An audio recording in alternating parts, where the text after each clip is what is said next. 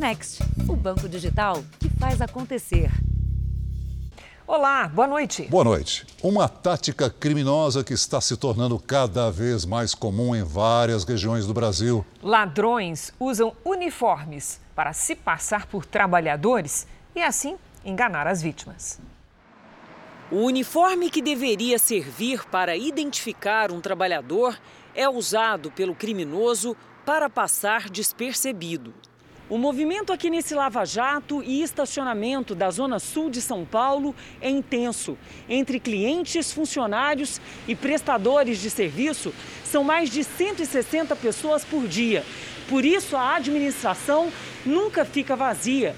O que a equipe não esperava é que a ameaça viria com a visita de um suposto carteiro, que aproveitou um descuido do funcionário para levar o celular que estava na bancada. O primeiro portão ficou olhando, aí no segundo portão é que ele percebeu que o meu funcionário tinha saído do balcão para ir até o vestiário, aí foi que ele atacou. Na mesma região, o morador dessa casa foi abordado na semana passada por um falso funcionário da Companhia de Abastecimento de Água de São Paulo. O criminoso disfarçado disse que precisava fazer um reparo no sistema. Assim que o morador abriu o portão, ele anunciou o assalto. O homem fugiu com o carro da vítima. Casos desse tipo foram registrados em várias regiões do país. Em Americana, no interior de São Paulo, falsos carteiros invadiram casas e levaram objetos de valor. Já em Franca, também no interior, os criminosos se passaram por funcionários de uma empresa de energia.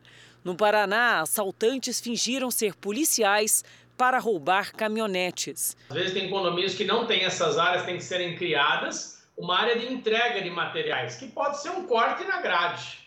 Ou seja, para o entregador não entre no prédio. Enquanto essa modalidade de crime cresce no Brasil, os moradores ficam mais rigorosos, atentos à segurança. Com isso, quem sofre são os verdadeiros entregadores que têm enfrentado dificuldade para fazer o trabalho de rotina. A gente vem com a nota na mão, né, e, e explica o que, que a gente está fazendo, né? E aí quem não tem culpa de nada paga o pato. Paga o pato. E tem que trabalhar, né? Fazer o quê? Veja agora outros destaques do dia. Polícia Federal investiga superfaturamento na compra de respiradores em São Paulo. Temporal volta a atingir Petrópolis e bombeiros interrompem as buscas. Projeto quer transferir taxa paga à família real às vítimas das enchentes. Estados Unidos e União Europeia anunciam sanções à Rússia. Na série especial, o vício no remédio que turbina o cérebro.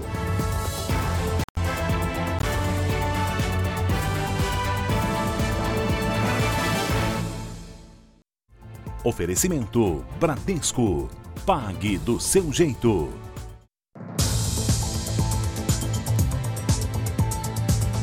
No Rio de Janeiro, o chefe da milícia de Queimados foi preso num restaurante luxuoso. Vitor Valadares é foragido da justiça, acusado de homicídio, extorsão, sequestro, porte ilegal de arma e milícia privada. Vitor Valadares Silva saiu algemado da churrascaria direto para a cadeia. Ele é apontado pela polícia como chefe da milícia que atua em Queimados, na Baixada Fluminense. Ele é um criminoso extremamente violento, ele possui diversas anotações por homicídios, extorsão mediante sequestro, porte ilegal de arma, é, milícia privada, e ele é conhecido pela sua violência e por matar seus rivais. Vitor foi monitorado por mais de um ano. A prisão aconteceu enquanto ele jantava nessa churrascaria que fica a mais de 60 quilômetros da região onde a quadrilha atua. A polícia acredita que ele também teria participado de invasões a várias comunidades no estado. Nessa imagem, Vitor aparece armado com um fuzil e a farda do Batalhão de Operações Especiais da Polícia Militar, o BOP. A foto teria sido tirada em 2018 durante um confronto com traficantes da comunidade de Antares, na zona oeste do Rio. A investigação revelou também que Vitor teria uma parceria em troca de proteção com o miliciano mais procurado do estado, Danilo Dias Lima, o Tandera. Os criminosos disputam o domínio de comunidades com o irmão de Wellington da Silva Braga, o Eco, morto em junho do ano passado. Ele fornece um apoio de homens, armamento e existem relatos de inteligência que ele estava participando de algumas ações que vem assolando aí a Zona Oeste. A chuva voltou a alagar hoje as ruas de Petrópolis, na região serrana do Rio de Janeiro. Vamos até lá com o repórter Pedro Paulo Filho, que acompanha os trabalhos na cidade já há oito dias consecutivos. Boa noite, Pedro Paulo. Como é que está a situação neste momento? Oi, Cris, boa noite para você, boa noite a todos. Olha, a chuva parou, mas ainda há previsão de novos temporais para ainda hoje. Nessa rua, a margem do rio cedeu e a prefeitura precisou interditar parcialmente a via. Mais cedo, a Defesa Civil emitiu um alerta para a cidade. As sirenes, localizadas em áreas críticas de Petrópolis, foram acionadas.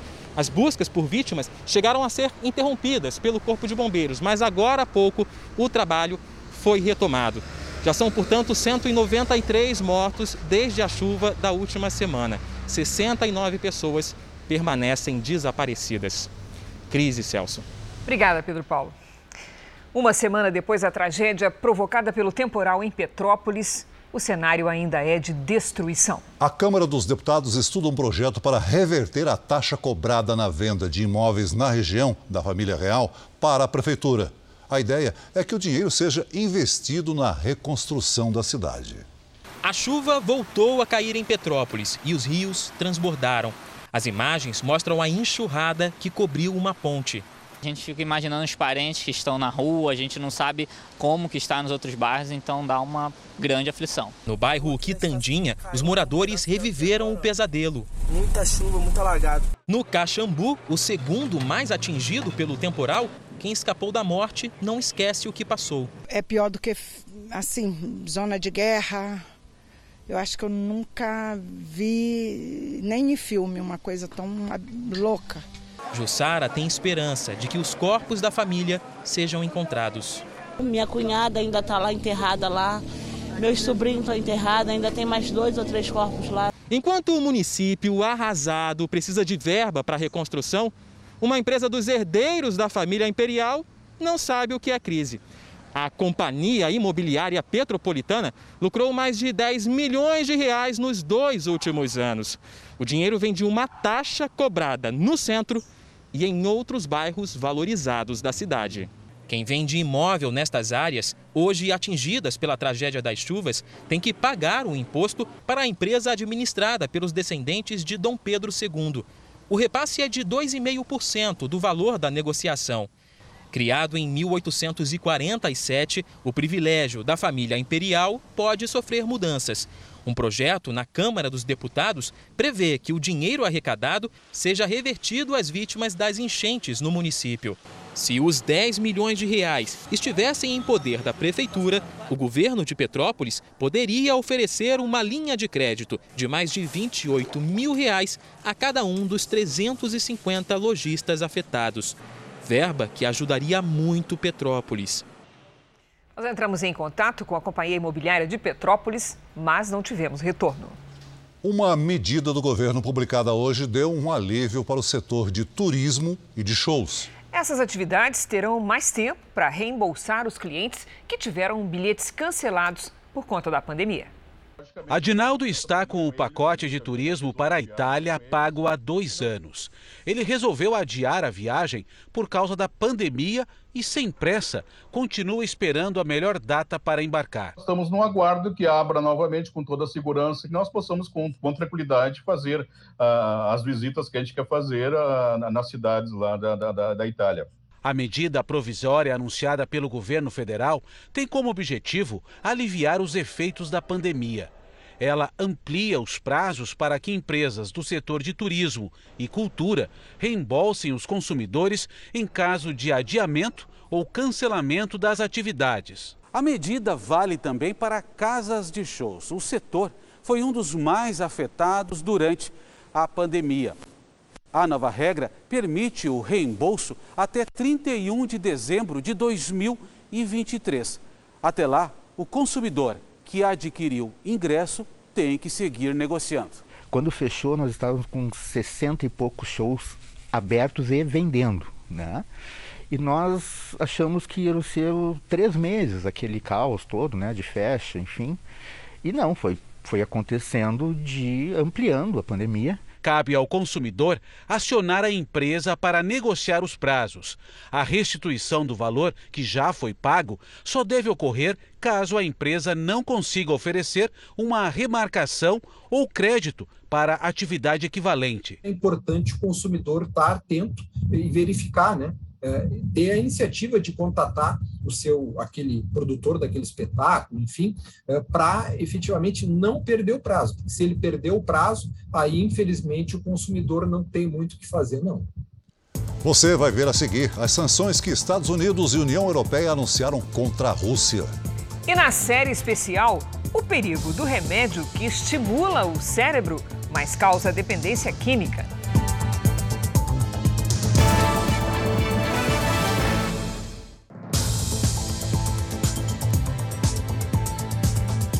As declarações do presidente Vladimir Putin se refletiram rapidamente nos países vizinhos e a Rússia deve sofrer sanções econômicas da União Europeia. Os países do bloco europeu decidiram de forma unânime implementar um pacote de ações contra o governo da Rússia. Empresas e políticos russos também devem ser afetados. O chefe da diplomacia do bloco, Joseph Borrell, disse que as ações miram bancos que financiam operações na Rússia. Já o primeiro-ministro britânico anunciou a proibição das operações com bancos russos e proibiu que três empresários russos façam negócio com o Reino Unido. A Alemanha suspendeu o licenciamento do gasoduto que transportaria gás da Rússia até o país pelo Mar Báltico. A obra, concluída em setembro, precisa apenas de autorização para entrar em operação. O projeto recebeu críticas porque o gasoduto aumentaria a dependência pelo gás da Rússia. O preço do gás já sente os reflexos do cenário de tensão na Rússia, com aumento de cerca de 8% nas últimas 24 horas. Aqui na Europa existe a preocupação de uma possível decisão do governo russo de interromper o fornecimento de gás para países próximos. Um cenário que foi descartado hoje pelo presidente russo Vladimir Putin. Ele disse que vai manter a distribuição de gás para os mercados mundiais. A ONU, a Organização das Nações Unidas, condenou a decisão de Vladimir Putin de enviar tropas para garantir a independência das regiões separatistas da Ucrânia.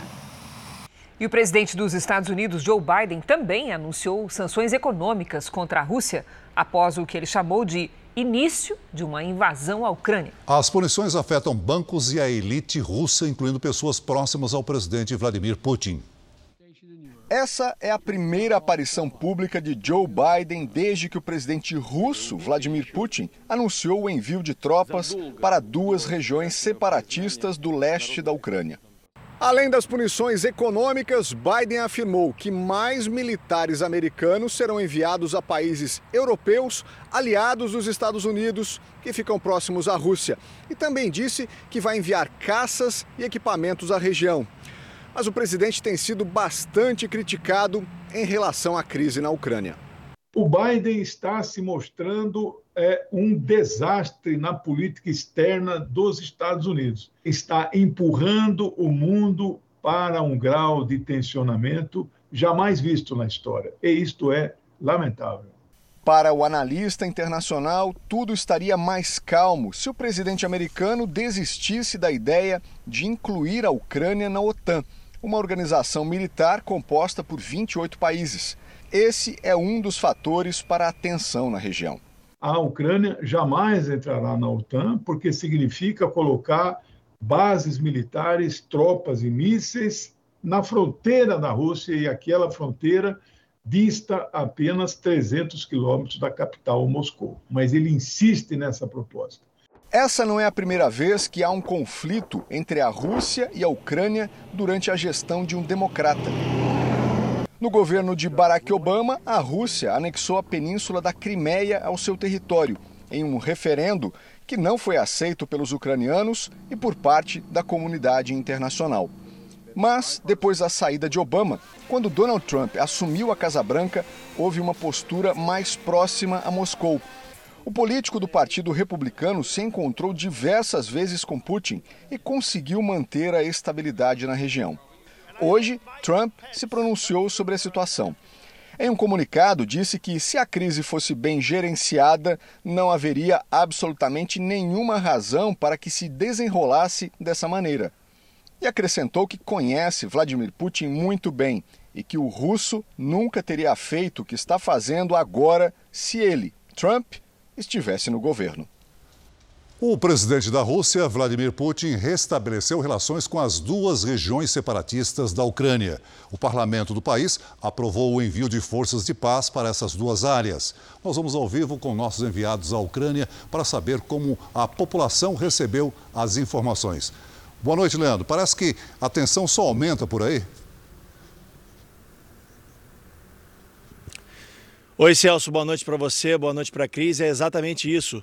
A tensão, a escalada de tensão se agrava a cada dia aqui no leste da Ucrânia. Segundo o Ministério da Defesa ucraniano, nove localidades dos territórios separatistas pró-Rússia foram atacadas com artilharia pesada hoje, inclusive aqui em Mariupol, onde nós estamos nesse momento. Ainda de acordo com o Ministério da Defesa ucraniano, um soldado morreu e outros seis ficaram feridos nesta terça-feira em ataques feitos pelos grupos separatistas. Uma usina termoelétrica perto da fronteira pegou fogo após um bombardeio. Um transformador da usina de Luhansk está vazando combustível, segundo o serviço de emergência da estatal. Com o acirramento da situação, o Ministério das Relações Exteriores da Rússia determinou a retirada imediata dos diplomatas da embaixada da capital Kiev e do consulado em Odessa. Imagens mostram os funcionários queimando os arquivos antes de deixar a Ucrânia. O presidente Vladimir Putin também anunciou hoje que restabeleceu relações diplomáticas com Donetsk e Luhansk, depois de ter reconhecido ontem como independentes as duas regiões separatistas. Com isso, o governo russo enviou tropas para essas duas regiões. Putin disse que os militares foram deslocados para, entre aspas, garantir a paz. A decisão aumenta o temor ocidental de uma invasão militar em toda a Ucrânia. Putin disse que vai esperar para usar essas tropas. Hoje, eu e o repórter cinematográfico Luiz Felipe Silveira fizemos uma matéria mostrando como pessoas de todas as idades estão recebendo treinamento para ajudar o exército ucraniano. Veja na reportagem. Assustadas na porta de casa, moradoras de Luhansk, no leste da Ucrânia, ouvem os bombardeios do lado de fora. Os russos estão atacando a cidade, diz uma delas. Perto dali, em Mariupol, militares e carros blindados dividem espaço com moradores. Essa é a região de Donetsk, controlada pelo exército ucraniano. A gente está bem perto da zona de conflito com os separatistas. Essa área aqui foi toda bombardeada oito anos atrás e os bombardeios deixaram marcas por toda parte. Os edifícios ainda guardam uma lembrança viva do que pode voltar a acontecer. Esta moradora chora ao lembrar do último bombardeio, quando perdeu a mãe e diz que não vai deixar a cidade. O presidente ucraniano Volodymyr Zelensky afirmou hoje que as decisões da Rússia violam a soberania e a integridade territorial da Ucrânia e destroem os tratados de negociação existentes entre os dois países. Zelensky pediu ajuda ao Conselho de Segurança da ONU para resolver a situação. O clima de tensão aumentou depois que o presidente russo Vladimir Putin reconheceu a independência dos territórios ucranianos controlados pelos separatistas. O exército da Ucrânia intensificou a fiscalização e limitou a circulação pelos postos de checagem. As tropas russas se deslocam até a zona de conflito, que fica a cerca de 10 minutos de carro desse ponto, onde os militares ucranianos controlam a passagem. Em protesto ao anúncio de Putin, ucranianos participaram de manifestações em várias partes do país. Pessoas de todas as idades se mobilizam para ajudar o exército ucraniano. Nessa casa, 20 idosas produzem camuflagem e cintos de artilharia para os militares. E elas também treinam pesado para ajudar os soldados se for preciso. Depois que a imagem da ucraniana Valentina com um fuzil Kalashnikov nas mãos rodou o mundo, o telefone não parou mais de tocar. Aos 79 anos e dois netos, ela aprende a atirar com uma submetralhadora. Se eu vir um soldado ferido, vou ajudá-lo. Se o inimigo se aproximar armado, preciso saber atirar, diz Valentina. Valentina ganhou fama de uma simpática vovó ucraniana, mas segundo ela, só longe do campo de batalha. Veja a seguir, exclusivo, o depoimento do empresário preso suspeito de participar da morte do traficante de uma facção. E na série especial, o remédio usado por estudantes que pode causar transtornos irreversíveis.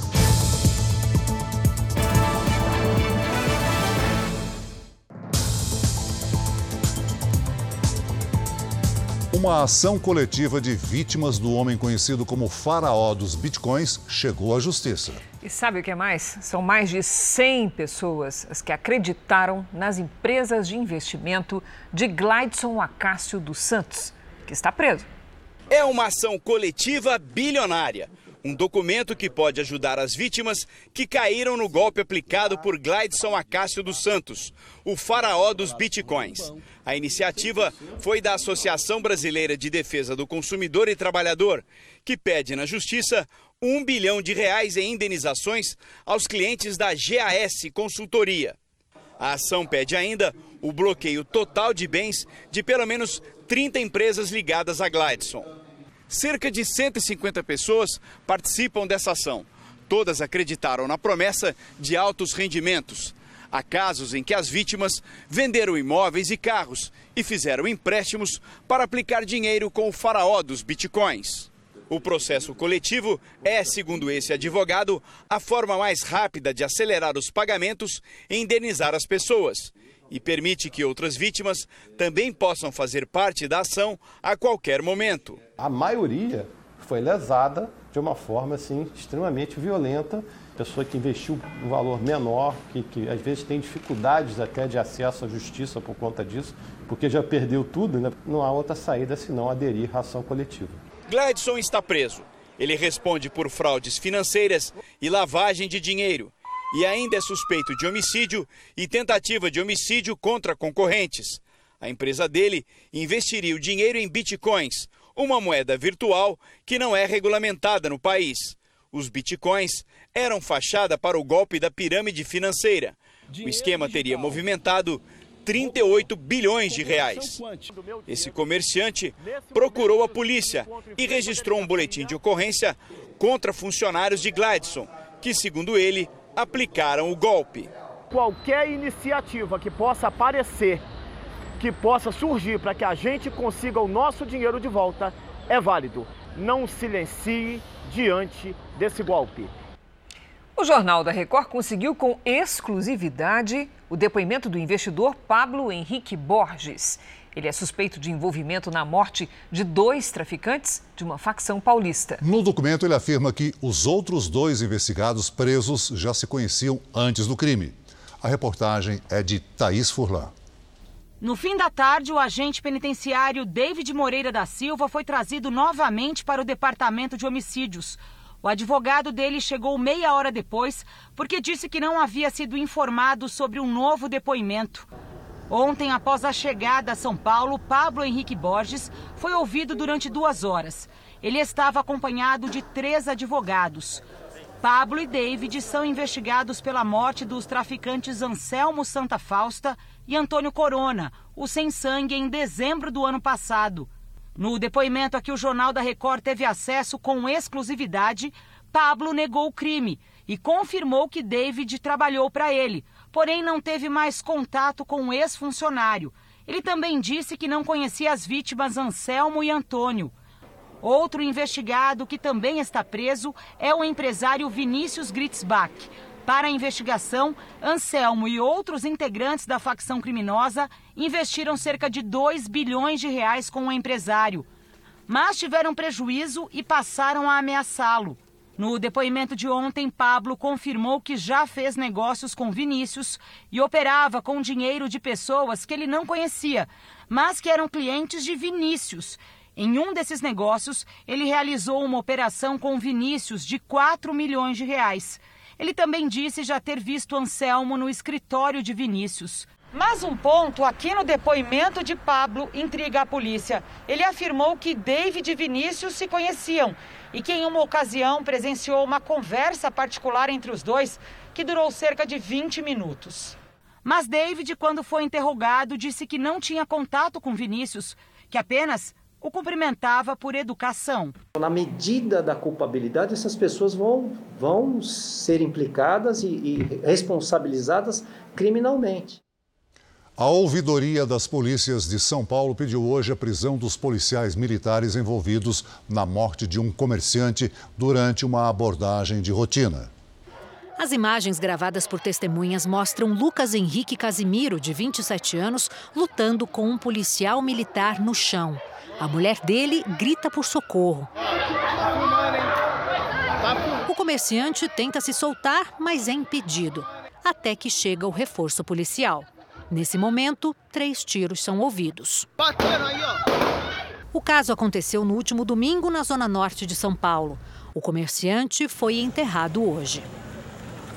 Segundo parentes, Lucas estava de carro a caminho de um churrasco com a esposa, dois filhos e uma adolescente quando foi parado pelos policiais. A discussão teria começado porque o comerciante achou a abordagem agressiva. Hoje, a ouvidoria das polícias do estado de São Paulo enviou um ofício à corregedoria da PM pedindo a prisão preventiva dos policiais envolvidos. Para o ouvidor, as imagens mostram excesso por parte dos policiais e apontam para uma execução. Em nenhum momento os policiais, a vida dos policiais estava em risco. Os policiais poderiam, que estavam inclusive em número maior, ter mobilizado, o sujeito já estava até no chão, eles poderiam ter imobilizado e o conduzido à delegacia. Em 2021, 570 pessoas morreram em ações envolvendo policiais no estado. O número ainda é alto, mas representa queda de 40% em cinco anos. Este especialista em segurança pública explica que a melhora nos dados pode ser atribuída a vários fatores, como o uso de câmeras nas fardas e de armas de choque. Para ele, a morte de Lucas exige uma rigorosa investigação. Ao que tudo indica, é um caso bastante grave em que há indícios de execução, mas apenas o final de uma investigação rigorosa feita pela Polícia Civil e pela própria Corregedoria da Polícia Militar vai poder chegar à conclusão do que, de fato aconteceu. Em nota, a Polícia Militar disse que um inquérito sob responsabilidade da Corregedoria apura a conduta dos policiais envolvidos e que os PMs seguem afastados até o fim das investigações. O caso também está sendo acompanhado pelo Departamento Estadual de Homicídios e de Proteção à Pessoa. A Polícia Federal investiga um suposto superfaturamento na compra de respiradores pelo governo de São Paulo. Segundo a polícia, os prejuízos aos cofres públicos passaram de 63 milhões de reais. Policiais federais cumpriram sete mandados de busca e apreensão na capital, interior de São Paulo, no Rio de Janeiro e em Brasília. Os alvos eram empresários envolvidos na compra de respiradores de uma empresa chinesa pelo governo de São Paulo. A negociação foi feita em 2020, no momento mais crítico da pandemia. Na época, o governador João Dória, do PSDB, anunciou a compra sem licitação de 3 mil respiradores da China para ampliação de leitos de UTI por 100 milhões de dólares. Em valores atuais, mais de 500 milhões de reais. O contrato passou a ser investigado pelo Ministério Público e pelo Tribunal de Contas do Estado. Depois de atrasos e problemas no recebimento dos aparelhos, o governo tentou cancelar o contrato, mas por meio de uma liminar, a empresa brasileira que intermediou a negociação com a China entregou 1.280 respiradores. A operação de hoje da Polícia Federal mira justamente a compra desses 1.280 respiradores. Cada um deles custou cerca de 190 mil reais. O Tribunal de Contas do Estado apontou que os valores eram muito mais altos do que os de equipamentos fabricados no Brasil, mais caros até do que os importados. De acordo com as investigações, houve superfaturamento. Só com essa compra foram gastos mais de 242 milhões de reais. O governo de São Paulo afirmou que a compra dos respiradores respeitou as exigências legais e os decretos de calamidade pública, prevendo multa e devolução do recurso em caso de descumprimento, e reforça que não houve prejuízo para o Estado. Esta compra foi uma compra boa, bem conduzida pelo governo do Estado de São Paulo em que pese o governo estar à disposição para prestar maiores esclarecimentos para qualquer instância que assim requerer, o que nós, de novo, refutamos inadmissível é sermos surpreendidos por uma nota de imprensa da Polícia Federal de uma operação cuja instrução processual remonta a quase dois anos. O inquérito da Polícia Federal aponta indícios de que os sócios brasileiros da empresa chinesa teriam ficado com parte do dinheiro, num esquema em que a empresa intermediária recebe o total do contrato pago pelo governo, fica de forma indevida com parte do dinheiro e repassa o restante do valor para o fornecedor do produto. Nesta triangulação, aconteceria a lavagem do dinheiro superfaturado, neste caso, supostamente mais de 63 milhões de reais. Em Salvador, câmeras de segurança flagraram pessoas arremessando objetos para dentro de um presídio. Na capital e região metropolitana, quase 230 facas e 300 celulares foram apreendidos com presos nos últimos 11 meses. Agentes penitenciários alegam não ter efetivo suficiente para impedir a entrada de armas, telefones e drogas. Do lado de fora do presídio, o criminoso sai da mata e arremessa objetos pelo muro. Lá dentro, os presos aproveitam o banho de sol para pegar tudo rapidamente e esconder os materiais nas celas. Celulares, drogas e armas entram em pacotes como esses, arremessados aos montes quase todos os dias nas penitenciárias de Salvador e região metropolitana. Em 11 meses, quase 230 facas e mais de 300 celulares foram apreendidos com os presos. Só aqui, onde houve uma rebelião no último final de semana, a Polícia Militar flagrou 42 ações de pessoas arremessando objetos para dentro da penitenciária. Nos pacotes estavam 100 quilos de maconha. Mas nem tudo é apreendido. Durante o motim do domingo, os presos usaram os celulares para gravar vídeos exibindo facões e até armas de fogo. Cinco detentos foram mortos e mais de 20 ficaram feridos. A rebelião já era prevista pelos agentes penitenciários, que acompanham uma guerra entre facções dentro da penitenciária superlotada. Eles dizem não ter efetivo suficiente para impedir a entrada de armas, celulares e drogas. Hoje fizeram uma manifestação pedindo a contratação de mais profissionais. Nós temos cerca de 250 policiais penais por plantão em toda a Bahia e nós deveríamos ter 2.500, ou seja, nós estamos operando com cerca de 10% do que seria recomendado pelo Conselho Nacional de Política Criminal e Penitenciária. A Secretaria de Segurança da Bahia não respondeu aos nossos questionamentos sobre a superlotação do presídio e a falta de agentes para impedir a entrada de armas, telefones e drogas. O jogador Miranda, zagueiro do São Paulo, teve 100 mil reais desviados após ter o seu celular roubado. Os desvios teriam sido feitos por meio de transferências e por Pix para seis contas. O roubo teria sido praticado por dois homens. A polícia de São Paulo prendeu duas mulheres que também fariam parte desta quadrilha. Esse é um dos destaques do R7 e lá você também pode encontrar uma reportagem especial que dá dicas para não cair no golpe do Pix. Basta acessar r7.com. A Câmara dos Deputados adiou novamente a votação de um projeto de lei que libera os jogos de azar no Brasil. O presidente da Casa, Arthur Lira, disse hoje que há possibilidade de votar a proposta amanhã. O texto tramita na Câmara há mais de 30 anos mas falta consenso entre os parlamentares. O líder da bancada evangélica disse hoje que vai tentar impedir o avanço da proposta caso ela chegue ao plenário, além de permitir o jogo do bicho, bingos, caça-níqueis e cassinos. O projeto também concede anistia para acusados de exploração de jogo ilegal. O Ministério da Saúde recebeu hoje o primeiro lote da vacina contra a Covid-19 com fabricação 100% nacional.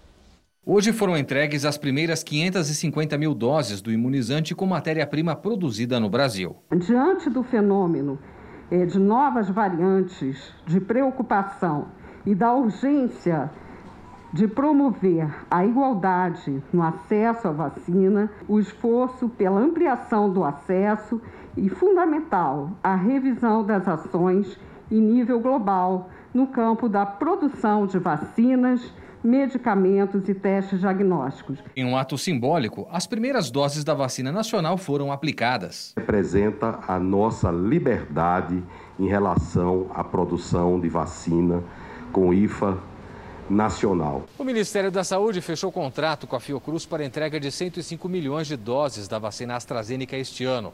45 milhões são de produção nacional. Os imunizantes serão entregues conforme cronograma já definido com os governos dos estados.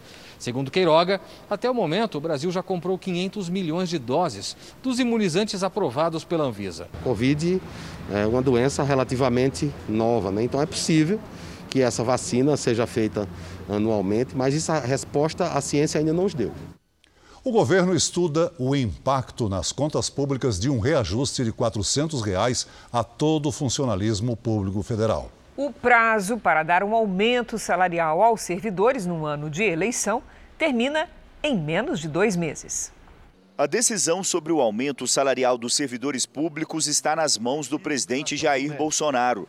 A sugestão do Ministério da Economia é que seja dado um reajuste de 400 reais para todos os servidores federais. Fontes do Ministério afirmam que o valor não comprometeria as contas públicas. O impacto seria de cerca de 5 bilhões de reais, mas deve ser necessário fazer cortes em outras áreas.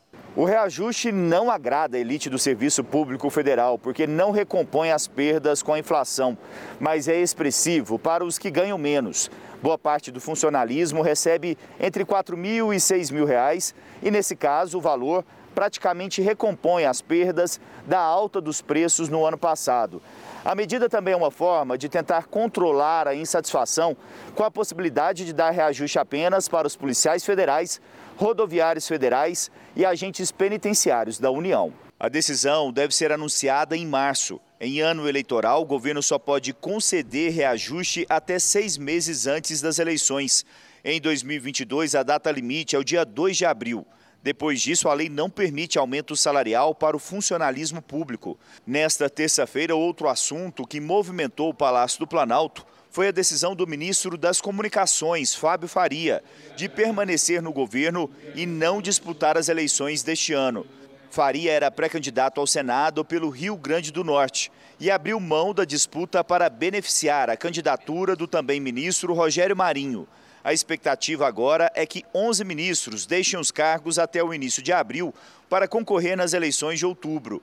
Fábio Faria disse que fica na função para continuar no comando da chegada da internet 5G ao país. Mas o 5G só vai estar nas capitais, nas 27 capitais, em julho. E eu tinha muita vontade de poder visitar essas 27 capitais e apertar o botão ligando o 5G. Porque eu sei o que isso vai impactar a vida das pessoas. Eu sei a transformação que isso vai trazer para o país. Se eu fosse candidato e saísse antes, eu estaria pensando só em mim. Durante um evento em São Paulo, o ministro da Economia, Paulo Guedes, disse que o governo vai reduzir o imposto sobre produtos industrializados e que há um estudo para liberar saques do Fundo de Garantia para o pagamento de dívidas. Paulo Guedes afirmou que o governo pretende reduzir em 25% a alíquota do imposto sobre produtos industrializados, o IPI. Ele justificou que esse corte permitiria o processo de reindustrialização do país. A indústria brasileira está sofrendo, nas últimas três, quatro décadas, impostos altos, ah, eh, juros altos e eh, encargos trabalhistas excessivos. Nós temos que atacar essas três questões. O ministro também destacou que a liberação do FGTS pode ajudar brasileiros negativados a pagar dívidas. São pessoas que têm recursos lá, estão passando dificuldade.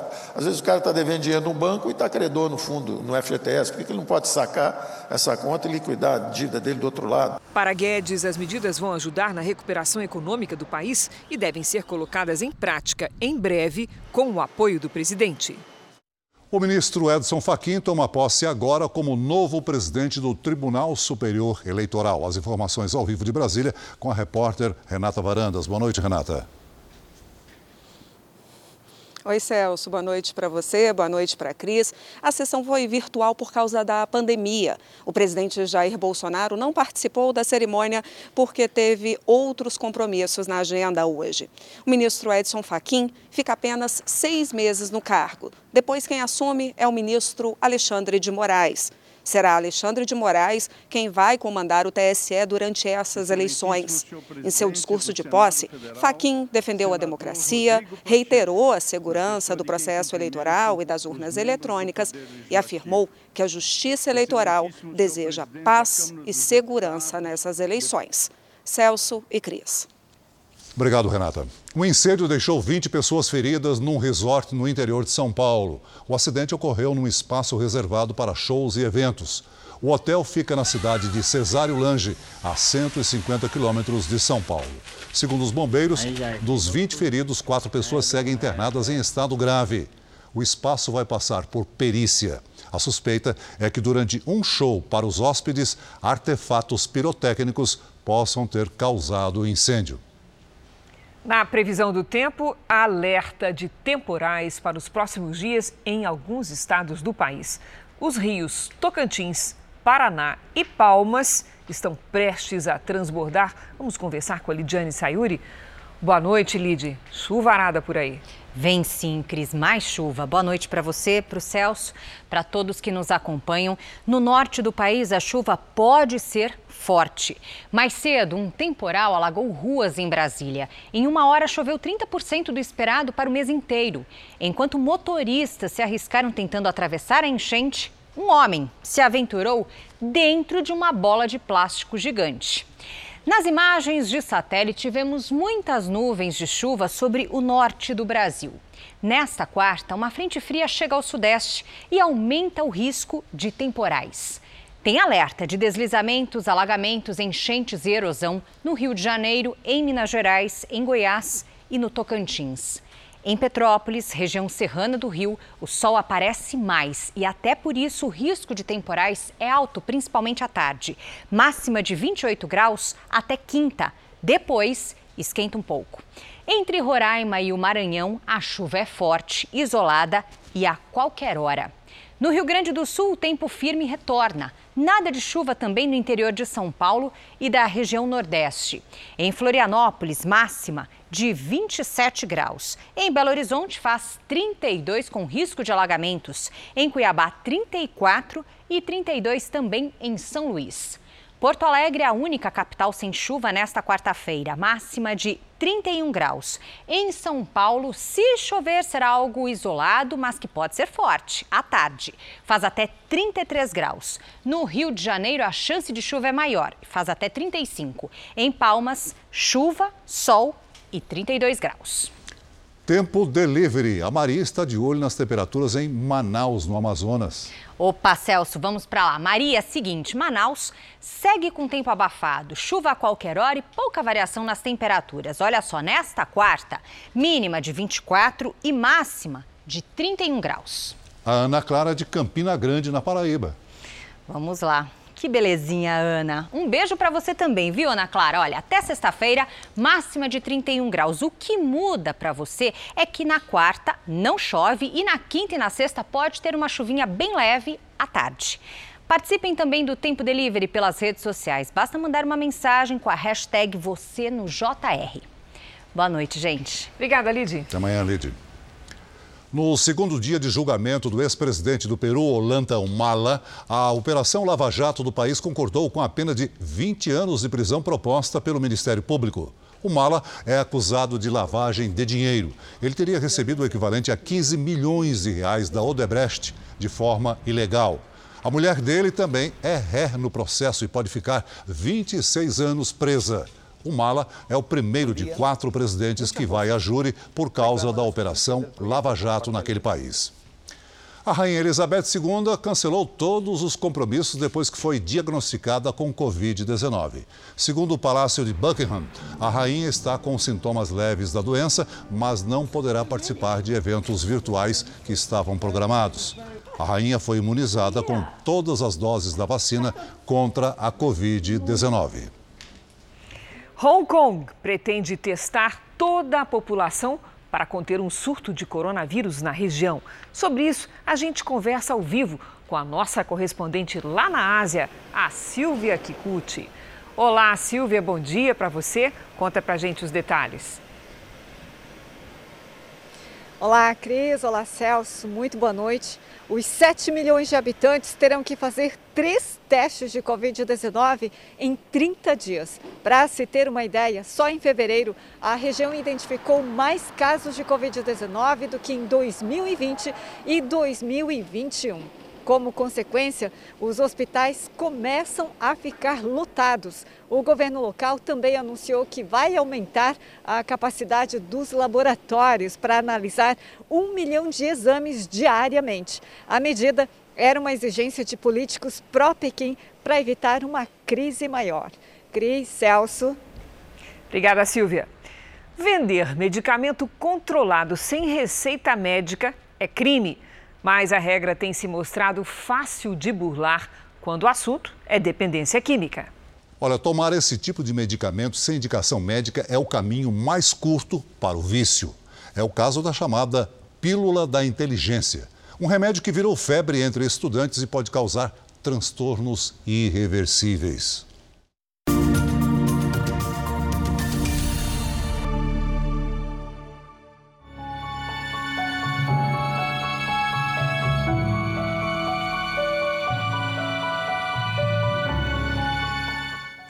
Cansaço, aquela dificuldade para manter o foco e memorizar um conteúdo?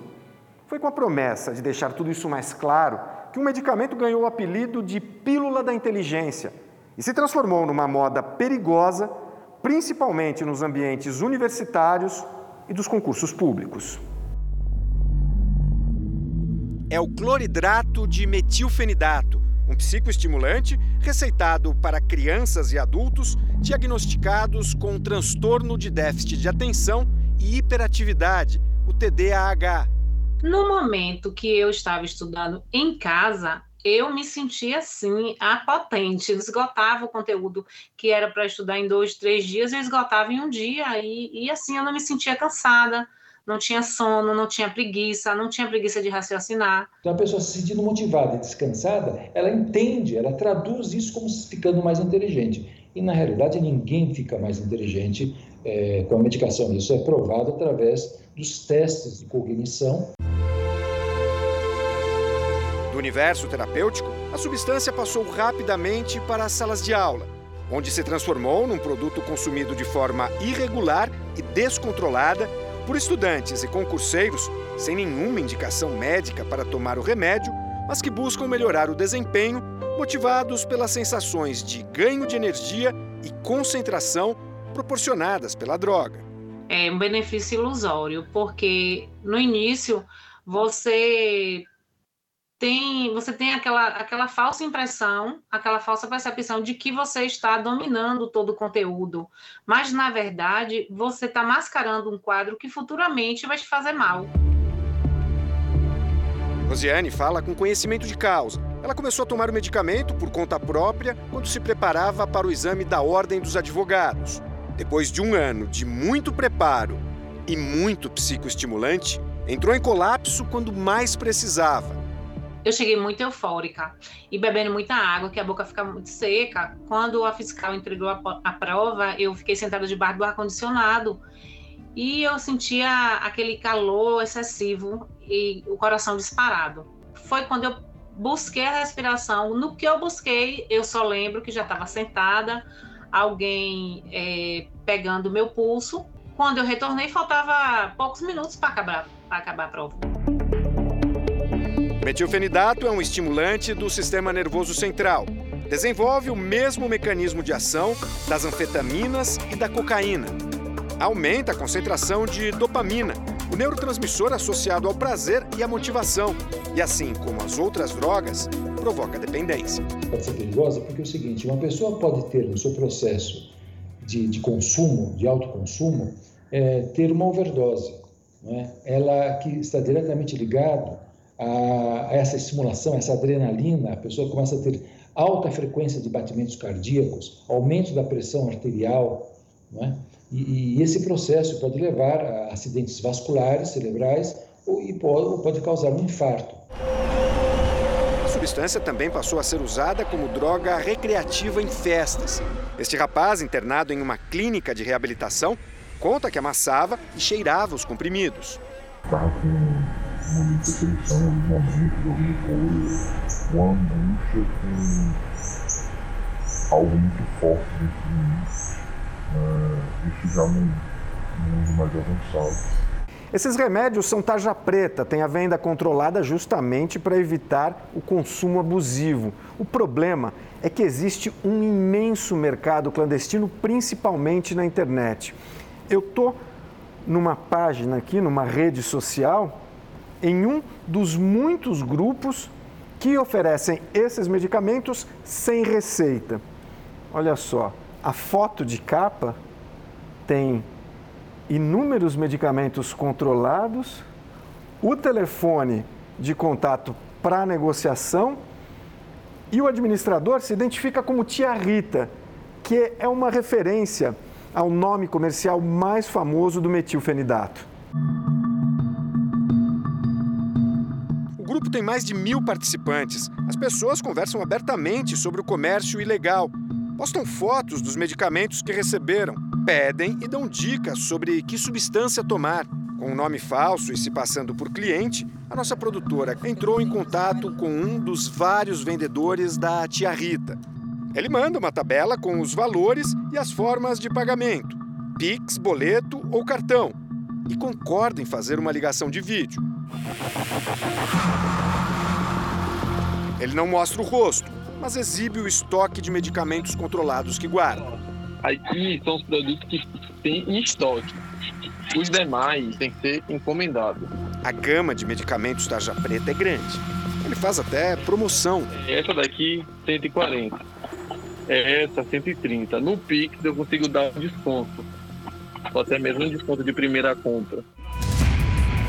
Sem apresentar qualquer receita, a produtora compra uma caixa de metilfenidato. Cinco dias depois da compra, o medicamento chega ao endereço combinado. Nós descartamos o produto. O comércio clandestino de medicamentos é crime. Se o medicamento comercializado ele estiver no rol de uma portaria do Ministério da Saúde de substância entorpecente ou psicotrópico, essa pessoa está cometendo tráfico de entorpecente. O vendedor pode ser preso. Já para o consumidor, a pena é arcar com as consequências para o organismo. A minha sorte é que eu voltei e estou aqui contando, podendo alertar outras pessoas. Tem gente que não volta.